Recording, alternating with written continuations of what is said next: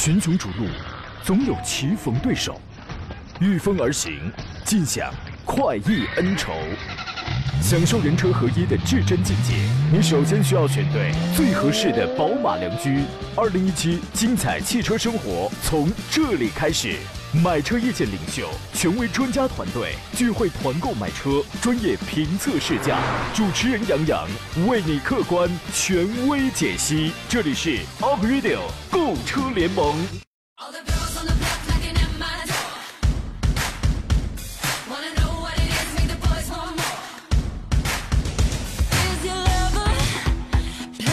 来，诸位，节目开始，欢迎在礼拜三的上午时间收听山东交通广播二 p r 六购物车联盟，我们开始直播了。我是杨洋，出差两天，我回来了，继续在火热的济南问候全省的汽车人啊！你们烤化了吗？变形了吗？不知道您那儿现在天气若何？我呢，都快热炸了啊！有人说这个天气呢，就算是老公跟人跑了呀，他都懒得去追，因为出门五分钟。流汗两个小时啊！这是小奥拓他女朋友那天还跟他讲啊，他说如果我我跟你妈咪同时掉进水里的话，你一定要先救你妈，我还想在水里多待一会儿啊。所以今天好像从节气上来讲，是不是出伏啊？对吧？这种天气呢，要多喝水，戒骄戒躁戒路怒，没事呢不要在车里开空调睡觉啊！严禁以任何理由、任何假想将像我一样的小朋友独自留在车内啊！各位。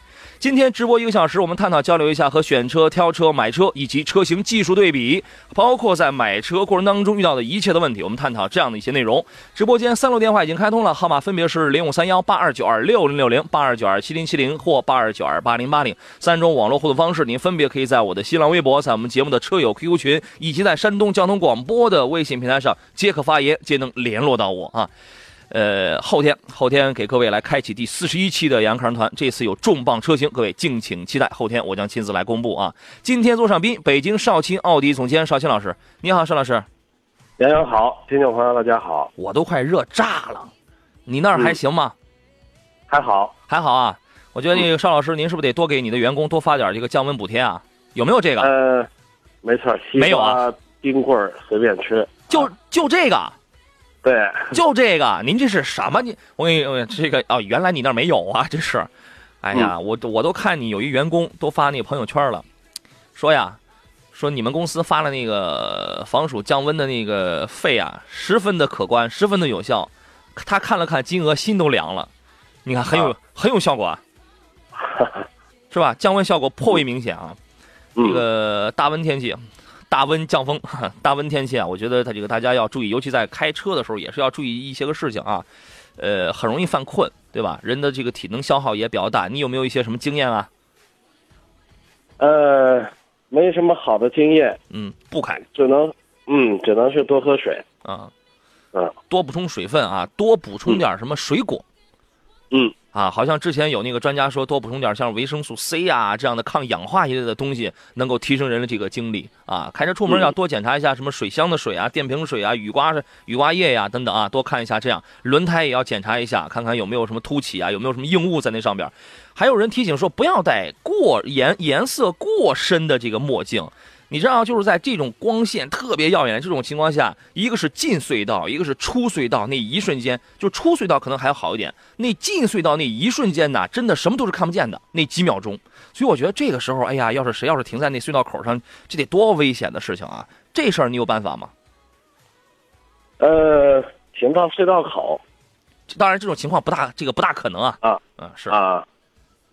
呃，这主要的意思是什么意思呢？杨洋就是进隧道、出隧道，这个视觉就是觉得觉得戴墨镜的话，就是觉得这个视野突然这个，其实这个我觉得一般进隧道吧，呃，在出隧道的时候，因为一一般都会有路标，隧道里也都会有灯，嗯，其实在这个进隧道的时候，如果有墨镜的话，我觉得这个呃光线的差距不是特别大，不会太影响视线，嗯，但如果说逆光开的话。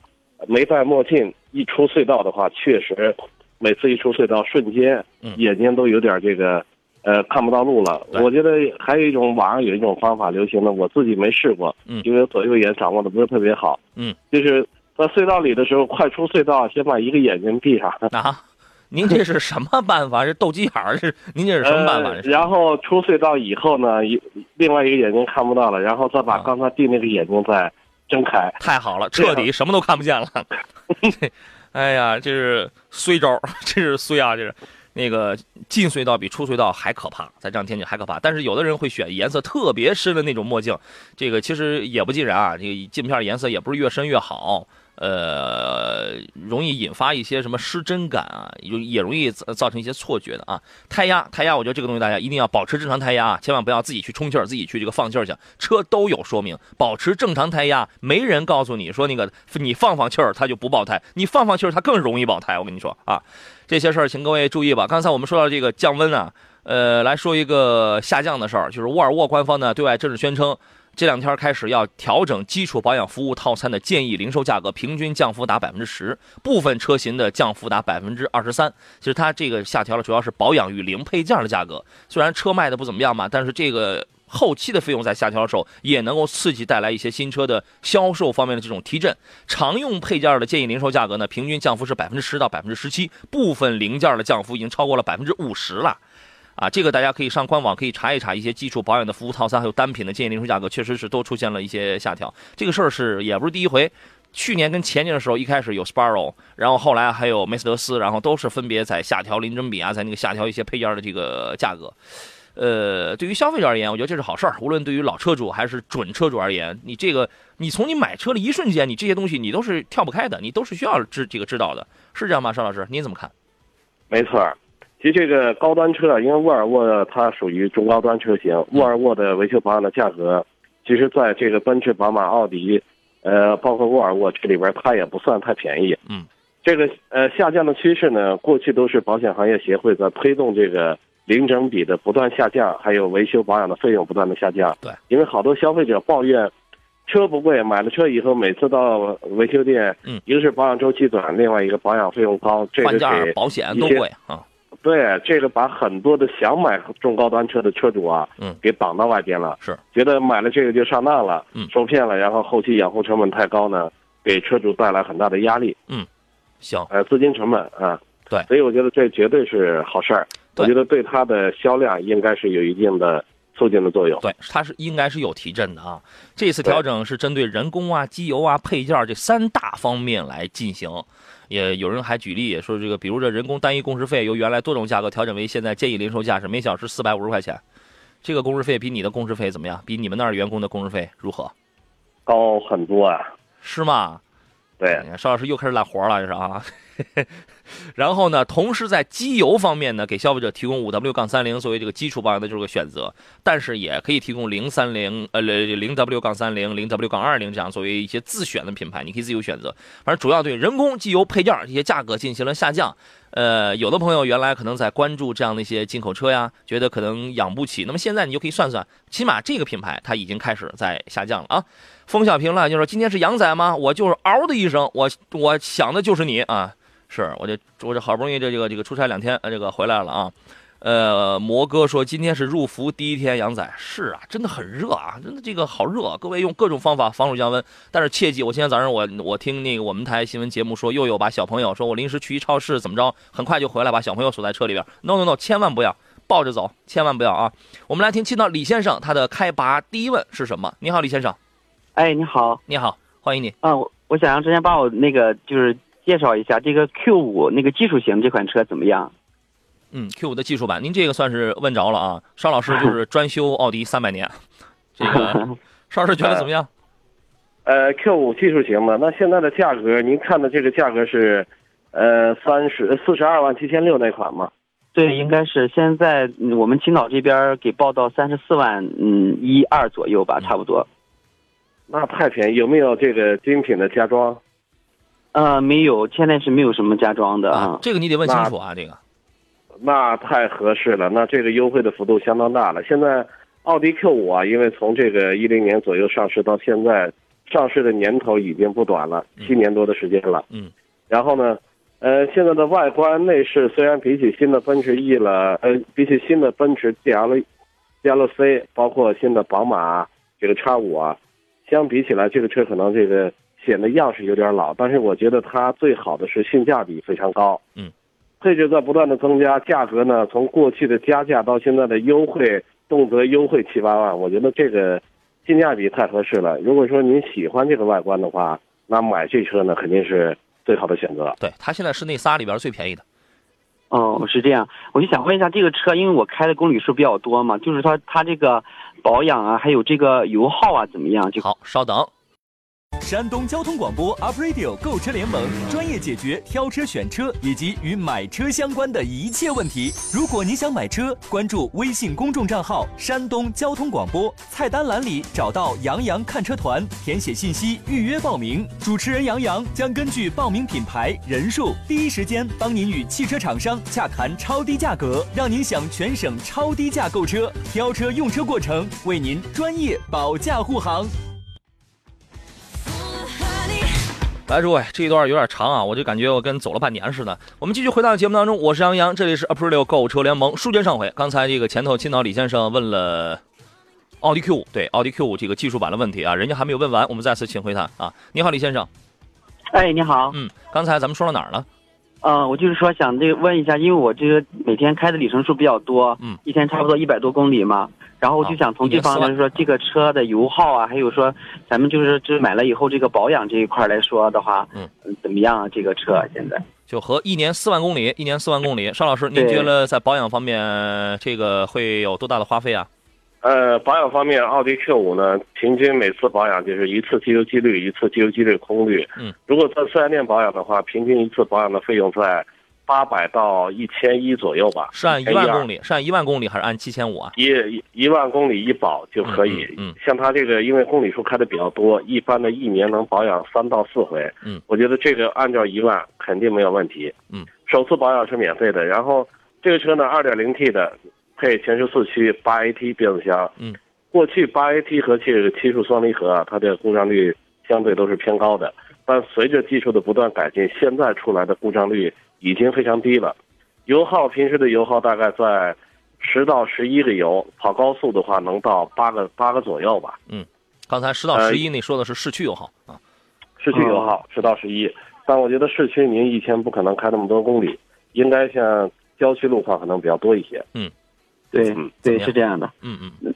那这个车没有问题就可以买了，是？可以买，除了外观有点老，比起嗯奔驰的 GLC 了，宝马的叉三了，但它的现在的性价比也非常的高，嗯。就是优惠的幅度比较大，那肯定比这个 GLC 合适太多了。对，它它现在是那仨里边最便宜的，我觉得除了空间小点儿，除了内饰设计不算是确实不算新鲜了，然后呢，中控中控部分的设计它是等它是没有储物格的，就是储物格的设计，你会你会觉得手机什么你会你会没你会没没你没有地方放。我觉得其他的反正没有什么大的毛病吧，可能你身边会有朋友会跟你讲，哎，这个车是不是还要还会烧机油啊？还烧不烧机油啊？可能现在有人在听节目说，你这个才是最应该问的。邵老师，对现现那个邵老师现在这个车还在烧吗？呃，现在新出来的已经不再烧机油了，过去烧机油的比较多的都是进口的 Q 五还有 A 五，嗯嗯进口车型反倒烧的厉害，国产的消耗量确实很少。嗯嗯，行，行，那好嘞，谢谢您，专家。好，嗯，好嘞，祝您成功了啊！好嘞，拜拜。嗯，好，拜拜，拜拜。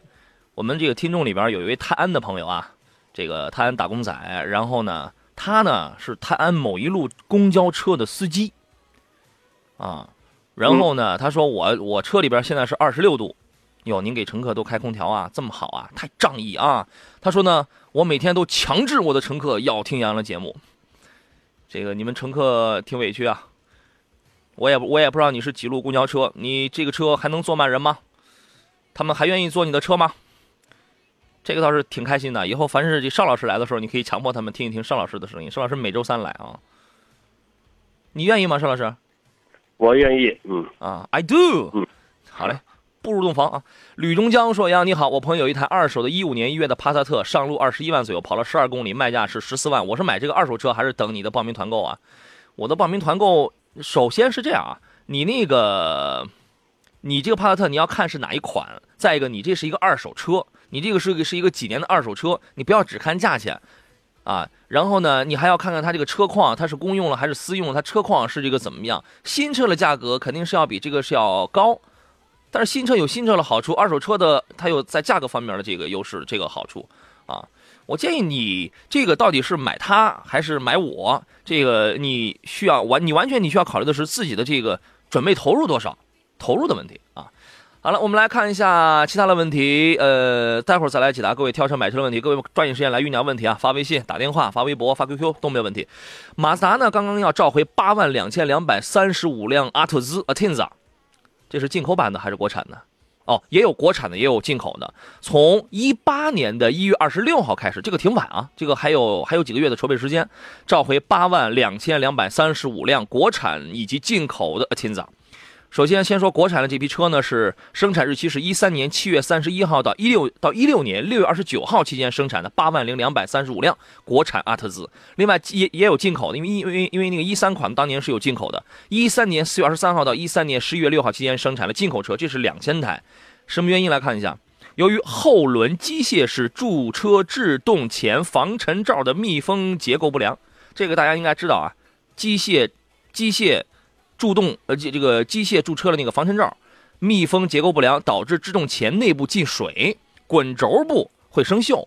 所以在这个情况下，如果继续使用的话，可能就会造成滚轴的滑动性能不良，驻车制动力下降。某些情况下可能就会溜车。这个应该很容易理解，存有安全隐患。解决方式呢是先检测，发一旦发现有生锈，就给你更换新的制动钳总成；没有生锈的话，就给你换一个防尘罩的组件来消除安全隐患。当然，在这里要提醒各位驾驶员朋友谨慎驾驶。如果你发现了你的这个 Atenza，呃，在这次在在在在这批次当中，驻车制动出现了拖拽、制动拉杆声量增加，或者是驻车制动器的制动力下降。更多的人应该是对于这个体体会会更直观啊！请你马上想起我说到了这个问题，这个事儿，请邵老师给我们来分析一下好吗？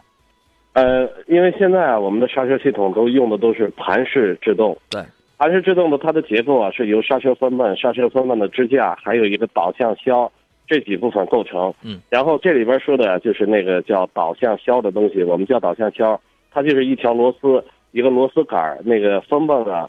固定到那个分泵导向销固定到支架上，分泵呢，它穿到导向销里边，然后就可以自由的在里边滑动。嗯，导向销呢一般都有一个防尘套，我们所有车型这个防尘套目的呢就是防止导向销生锈。嗯，一般导向销里边还有润滑油，一旦这个防尘套破了以后，水进去了，就导向销就会生锈，生锈了就会导致刹车分泵卡滞，然后引起刹车效果不好或者是失灵。嗯。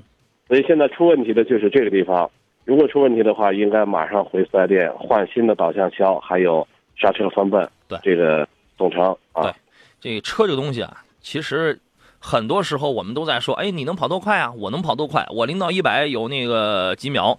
我有我有我有多少匹？其实跑得快没用，对吧？你只能一时撒欢儿，刹得住，这个才是关键。对吧？就无论是溜车呀，就还是制动力下降，你有的时候啊，就是大家应该开车的朋友应该都有这么一个体会。你有的时候真的，你就是你就是觉得人是很有信心，我感觉我能刹住，但你越 往前开，你越觉得是随着刹车距离的这个缩短，你发现你的车的制动距离怎么比原来越来越长，越来越长，它就是一个衰减了这么一个过程啊。你有的时候可能都就是在临门那一脚上，制动无小事啊。呃，五言的问题，我看时间。OK，还有一分钟，大致能说一说。五言的问题是杨仔，请问途昂这个车性价比怎么样？我觉得这种车你不要论性价比，对吧？嗯，因为它本身价格并不亲民，而且现在在有的地方可能还在加价，但是它有它的优点，对吧？您是怎么来看这个车呢？呃，这个车我也比较关注。目前的价格呢，一个是价位偏高一些，确实三十起，呃，三十万到五十二万这个价位区间，空间足够大。然后一般的家用车呢，可能档次对它。有一些高，嗯，呃，适合一些中高端的家庭，这个收入水平高一些的家庭使用。目前的价格不是特别合适，嗯嗯，不仅没有优惠，没有现车，而且还加价。嗯，我觉得还是慎一慎吧，慎半年再说。喜欢它的大，这个没什么问题啊。这个车我八月份会有会有团购，各位敬请期待啊。进入半点广告，我们稍事休息。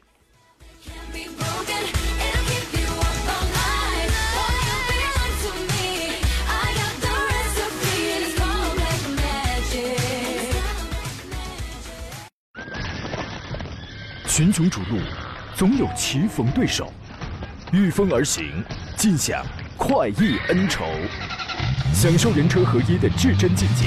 你首先需要选对最合适的宝马良驹。二零一七精彩汽车生活从这里开始。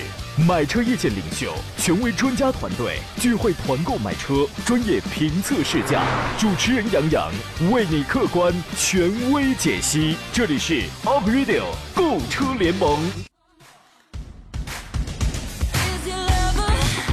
来，诸位，欢迎继续回到在星期三上午您直播的 April 购车联盟的节目当中。节目时间很短暂，十一点到十二点，每周一到每周五的这一个小时，杨洋以及各路嘉宾，我们共同来探讨一下专业的挑车买车、车型对比，到底什么车是最适合你、是最划算的这么一些个问题啊。有问题您可以拨打电话零五三幺八二九二六零六零八二九二七零七零或八二九二八零八零，直抒胸臆。另外三种网络互动方式呢，一个是新浪微博，还有一个是山东交通广播的微信公众号。另外呢，山东交广杨康的微信平台我也在同时开通，还有就是我我们的车友群了，您都可以发言。座上客是来自北京少卿奥迪的总监少卿老师，你好，邵老师。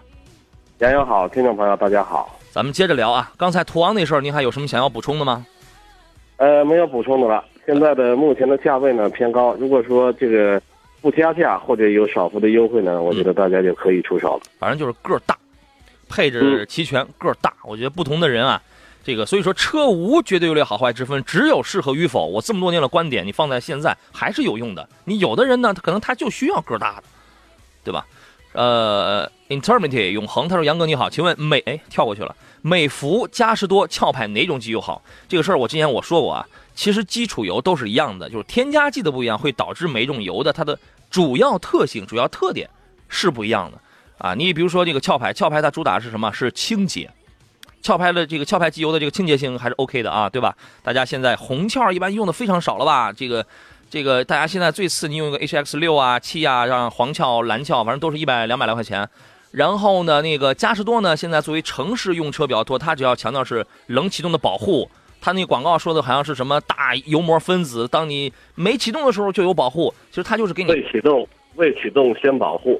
您怎么着？您最近又代理这个牌子了哟？这个没有，就这意思。对对对，它就大大油膜分子这个包，因为。冷启动阶段的这个磨损，其实是车辆磨损最最最严重的时候，对吧？然后那个美孚呢，我我觉得印象当中有很多的，其实呃追求运动一类性能的车型都在用美孚，但是这个机油呢，运动性能耐高温比较好，但是噪音大。呃，对于选择机油这样的问题啊，这么多年我们的建议一直是强烈尊重你原厂要求，你使用手册上要求的原厂的机油型号，根据你的 money，根据。车辆的使用年限跟这个特点可以适当的升一级或者是降一级，但是尽量不要乱用。您是怎么看这个问题呢，邵老师？呃，对，机油一个是年度的选择，因为不同的发动机结构不一样，厂家会给出一个指导的年度级别。对，这个年度级别，比如说有零二零、有零三零的，有五三零的，也有零四零、五四零，嗯，很多的年度标号。一般我们建议啊，就是用厂家指定的这个年度级别最好。因为我当年我测试过，嗯，我把奥迪的机油加到奥拓里，那奥拓就是讲的稀里哗啦，嗯，对啊，你那个你把一全合成机油你放在你用一红壳可能级别都高了的奥拓里，没错，因为奥拓的发动机的一些，比如说气门的，它的它里边没有液压顶，它是气门拍子是属于手动调节的，嗯，要加到这个车里面，它的间隙相对偏大，需要用比较粘度稠一些的机油呢，它油膜会厚一些，噪音就会小。所以适合它的机油才是最好的机油。对啊，品牌方面呢，其实刚才我说了，粘度用厂家这个给提供的建议粘度级别，呃，然后嘉实多、壳牌、美孚这几个品牌，你要说谁好谁坏，我觉得同一价位级别的它的差距并不大。对，因为基础油基本一样，添加剂略有区别。对发动机的好坏呢，我觉得足以满满足绝大部分的车型使用，没有任何问题。唯独的就是建议大家不要，千万不要图便宜。有时候从这个网上，对，呃，不明渠道买的买到假货了，嗯嗯嗯，那那绝对是对发动机的危害是非常大的。是啊，既不要图便宜，也不能贪贵，啊，是这意思。所以说，你最好你告诉我你是什么样的车，我直接我跟你说你用什么样的机油啊。呃，然后再来看看其他的问题。奔跑的蜗牛说呢，预算在二十二万左右，买什么车合适呢？我主要看重的是要抗造，要省油，后期保养要不贵，要纯家用，那个性价比高？荣放跟 CRV 怎么来选？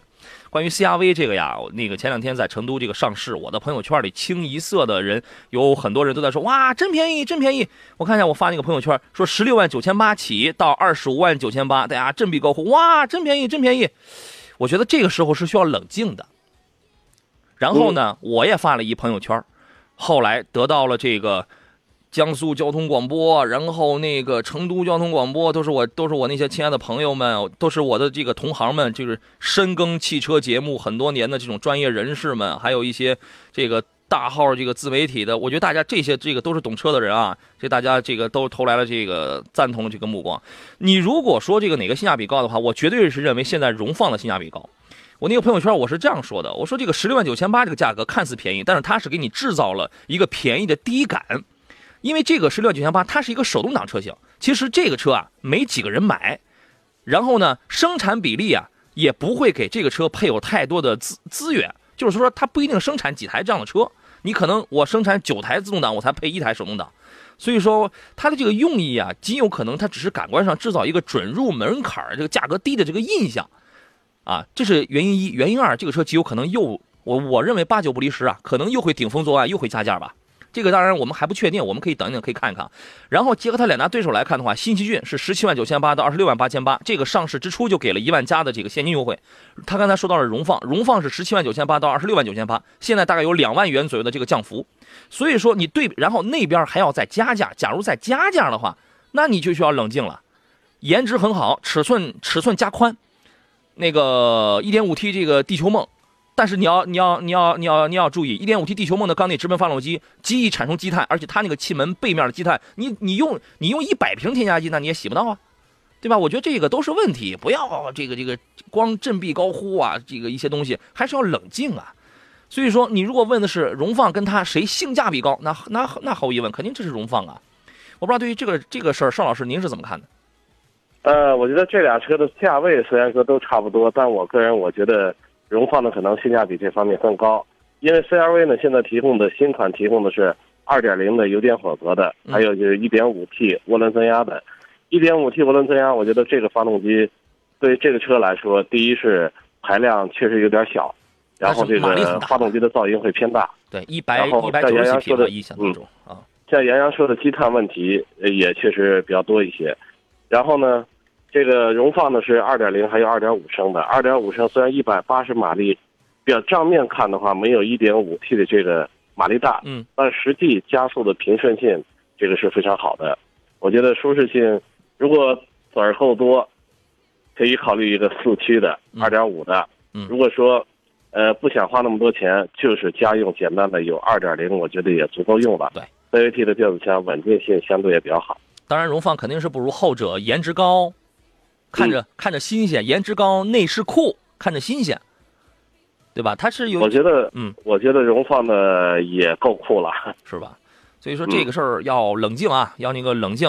呃，还是那句话，谁知道他还他你加不加价呢？对吧？现在反正国家明文规定禁止加价，七月一号开始执行新的汽车销售管理办法，禁止加价啊。所以说我我认为要要平静，要冷静，不要冲动，更不要被水军冲昏头脑啊。我们来听一下热线上朋友的威海孙先生，他的提问是什么？你好，孙先生。喂，你好，杨洋。你好，欢迎你。哎，你好，杨洋，你好，专家。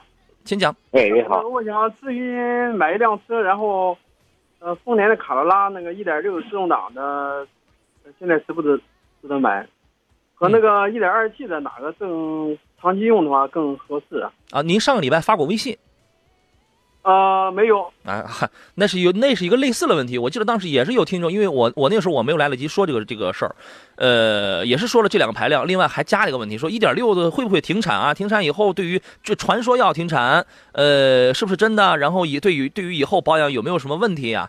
对于这个事儿，邵老师你怎么看？我觉得停产不停产，对于售后来说，售后维修的是存量市场，也就是说。车虽然停产了，但这个配件的供应一直会供下去，所以停不停产对于车主来说，我觉得问题不大。嗯嗯。一点二 T 和一点六要我来选的话，我可能会选一点六。嗯。因为一点二 T 的排量，说实话，这个虽然带增压了，这个但是排量确实有点小。嗯。这个整体的，尤其在起步低速的时候，我觉得它的动力这一块响应的速度没有自然吸吸气的响应速度好，而且稳定性。一定是自然吸气的稳定性更好一些，毕竟它的配件、它的结构更加简单，而且比较成熟。嗯嗯，我也会选一点六。哦，好，还有还有一个问题就是，我原来是以那个一点三的 V 十，就动力太弱了，所以置换嘛。然后会不会一点六的跟我的一点三的 V10 动力也 差不多吗？啊，不会啊，这这个怎么可能？动力肯定比你那个威驰要好嘛。哦，哎呀，我这个 V10 1.3太受罪了。啊，然后夏天开空调，另外再坐上几个人，是吧？因为对对人嘛，欲望总是越来越膨胀，是吧？这他已经难以满足现在的你了。对对对对，哎，这个时候就是该换的时候了。对，而且这个一点二放心了也。嗯，邵那个邵老师还有一句建议。而且一点二呢，带增压的，尤其是怠速的时候，有了空调压缩机增加以后，这个尤其是这个发动机的动力会中低速感觉会更差一些。反倒一点六的，我觉得，呃，刚刚够用，我觉得还是比较不错的。对，因为咱们买这个车买卡罗拉本身就是图了一个经济嘛。对，我主要是打算长期用。对对对对对，啊，可以，一点六的吧。好嘞，嗯，好嘞，好嘞，好嘞，再见，祝您成功啊！谢谢，好嘞，拜拜。我们进入最后一段广告。买车意见领袖，专业购车分析，聚会团购买车，精彩车友生活。您正在收听的是山东交通广播 Up Radio 购车联盟节目，首播时间每周一至周五上午十一点到十二点，重播凌晨四点到五点，敬请关注。好了，诸位，我们继续回到今天最后一段的节目当中啊，继续来解答各位在挑车、买车，包括在呃选车过程当中遇到了一切的一些问题啊。呃，舟山罗杆儿他的提问是：杨哥你好，请问广汽传祺的 GS 八这个车可以买吗？这个车还是一款挺漂亮的车，邵老师您对于它是怎么一个评价呢？呃，对，这个车非常的漂亮，而且这个呃档次显得也非常的高。嗯。我觉得这个车的性价比还是非常好的。嗯，呃，作为自主品牌的配置高、外观靓丽漂亮，走到哪儿也特别的。现在这个外观，如果把标抠了，好多人，尤其刚上市的时候，绝对看它像七八十万的车啊，这么夸张吗？七八十万啊！我还以为你能说二十到三十万之间就差不多了啊。我在第一我在第一眼看到它的时候，离远我一看，我这车一百万啊，怎么得怎么得七八十万？因为这个就是唯独轮胎有点窄，我一看。呃，档次一下就下来了 啊！这个轮胎确实不大啊，还我印象当中是应该是二三五六零十八寸的吧，就是反正那个车开起来，你你因为它那个尺寸大，所以你不会觉得十八寸的轮毂有那个多大，你真看上去实际上它那个空啊，这个还挺大的啊，因为呃很多呢在这个级别车型该换这个十九的呀，基本上你像人家四米六车长的那种这个 SUV，该用十九寸的，人家这个都都是看上去视觉冲击那也那比较大，对吧？这个但是邵老师经你这么一说，我觉得你将你将刺激很多人去买它啊。因为大家就冲你这一句话，老远看上去跟一八十万的车似的啊，好刺激！对，绝对它的外观绝对在这个，我觉得不比这个像日系的像英菲尼迪了。英菲尼迪如果到这个尺寸的话，真得这个价位。对，外观确实是没得说。我觉得经常有人拿它跟哈弗的 H 七啊，还有长安新出了 CS 九五放在一块来比嘛。我觉得外观它算是漂亮的，而且内饰它也漂亮，对吧？嗯，内饰设计看上去用双引号里边是看上去很美。啊，这个设计的比较有这个逼格，但是它的缺点是什么呢？我通过我的我的这个，因为我开的时间并不是长，呃，这个并不是很长，比较短促的这个试驾，我觉得呢，悬架的就是滤震的调教呢，就是滤震感很弱，滤震感弱吧，就是就是太颠了，就是这样讲吧，太颠了，开起来确实颠，然然后呢，在入弯的时候，这个悬架的侧倾，呃，比 CS 九五侧倾。要大大，它这个侧倾是非常明显的。另外，隔音做的，说实话也不如 CS 九五好。但是，但是它比 CS 九五无论外观这个一人一个说法啊，但是内饰它绝对比 CS 九五要做的要上档次，要这个好看。但是车开起来的话，我觉得从这个静音呢，从巡航状态下呀，呃，这种舒适感啊，从这个悬架软硬适中的这种舒适度上，CS 九五比它要好啊。这个你可以考虑。小杨说：“两位好，问一下 CVT 变速箱的耐用性怎么样啊？跟手动挡的相比，故障率高吗？”现在用 CVT 的其实有很多的车，单纯从变速箱角度来来看的话，有频繁出现故障的吗？这个这个 CVT 的变速箱有吗？呃，CVT 变速箱技术出来这么多年，现在已经是一款非常稳定的这个自动变速箱的技术了，而且它的油耗呢和手动变速箱的油耗都比较接近，嗯，有可能会比手动变速箱的略高，但整体来说的话，呃，驾驶感不错，这个顿挫感小，而且省油，呃，现在呢。稳定性是所有的变速箱里边，我觉得是非常稳定的。只要你不要去暴力的驾驶，不要人为的去把发动机的电脑的功率给刷高了，嗯，这个变速箱我觉得还是很耐用的。嗯，是啊。现在因为无论是十几万的，你现在你去买一个两点五以下排量的小奥迪，当然一点八 T 的这个除外，你去买个两点五升的奥迪，人家还给你用那个 CVT 来，对吧？然后你十几万、二十几万的那些个某一些系别、某一些呃，对于 CVT 特别热衷的，无论轿车还是 SUV 都在用 CVT。然后十万左右的那就更多了，也有合资品牌；十万以下的很多的国产品牌，无论是 SUV 还是还是轿车的中档，也在用 CVT。而且现在 CVT 有一些品牌，比如奇瑞，这个还有以奇瑞为代表的其他品牌吧，人家都都可以自主研发，无论他是学比利时邦奇还是学那个谁，他都可以自主研发。所以这个这个东西没有听说 CVT 变速箱现在这个不稳定怎么样？没有啊，这个比那个单纯去研去研究一个纯 AT 要省事儿、省钱、省力多了啊。呃，哎，这个 Mr G 他说 GK 五用什么机油好？我脱保了，我以为你脱光了呢。GK 五用什么机油好啊？呃，怎么着得零 W 啊？呃，一般的要是这个。你要用全合成的机油的话，用零 W 杠四零的机油，它的就是说兼容性是最好的。嗯，不管是低温还是低温的流动性，还是高温的粘度，它都是属于比较好的。一般的零四零的合成油，在国外的售价，就是它的基础油售价也是最贵的。嗯，所以零四零在国内的售价呢，反倒和别的品牌的机油，就别的粘度的机油是一样的。我建议是零四零适用范围是最广的。零四零对于 GK 五来说，它高温粘度指标会不会高一点？呃，不高，没问题。OK，就是至于至于是是什么牌子，这个就是无所谓，就是按照这个什么全合成零 W 杠四零这个级别来就行，是这样吗？没错，没错。行，呃，孩儿他爸 LSY 他说这个卡罗拉一四款小毛病真不多，我的二十二个月的车变速箱卡滞，服务站还不错，给换了变速箱总成。液力变矩器五万块，再就是走烂路的时候路感有点差啊。对啊，它这个滤震呐，这些反正马就是它，因为这个价位的这个日系车就是马马虎虎呀，对吧？这个滤震啊，这个这个调的反正就是这样啊，对吧？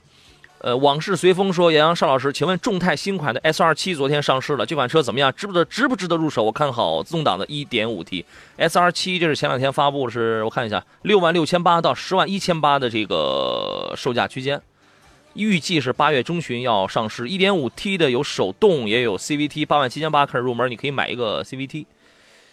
呃，这个车反正现在六七万，你说有有人会说你新车上来值不值得立马就买啊？你可以等，你可以等，你你只要等，它肯定便宜。但是你再便宜，它就是六七万的车，对吧？它就是六七八万车，这个车再便宜能便宜哪儿去？呃，这个车您怎么看呢？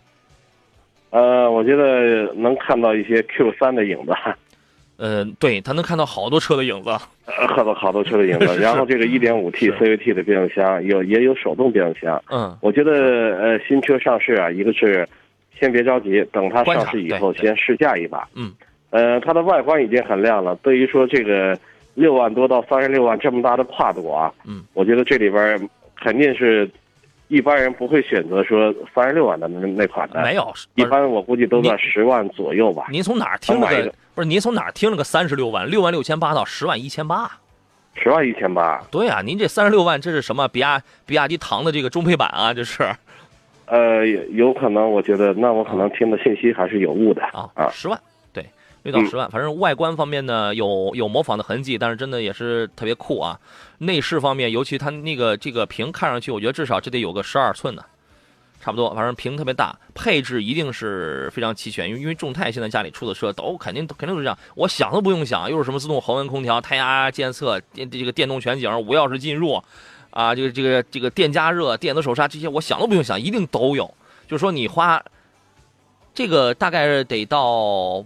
八到十万啊！你花八到十万，你能你能想到这个这个价位的车，基本它这个都会有。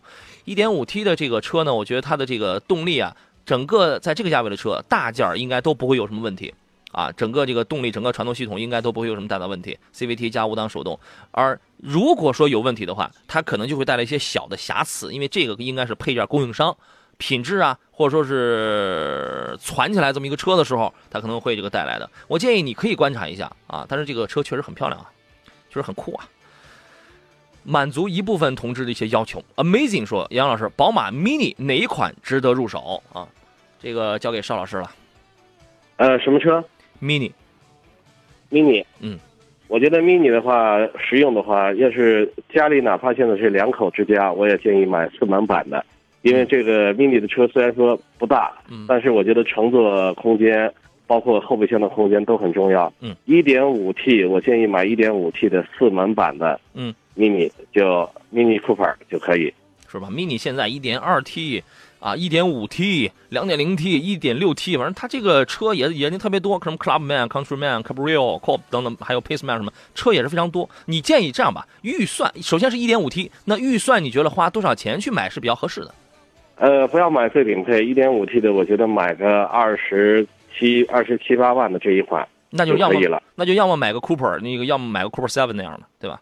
嗯，没错。OK，好，呃，我看下时间。啊，今天时间又又那个正好了，有一些问题我们没有来得及说啊。呃，在节目以外的时间，大家可以通过山东教广洋洋看车团的微信公众号，这个中间那个洋是小写的拼音全拼，或者通过我的新浪微博山东教广洋洋侃车来联络。回听绿色版的节目，您可以登录喜马拉雅搜索“杨洋侃车”，关注我的专辑声音来进行回听。呃，感谢邵青老师，咱们明天中午十一点准时再见。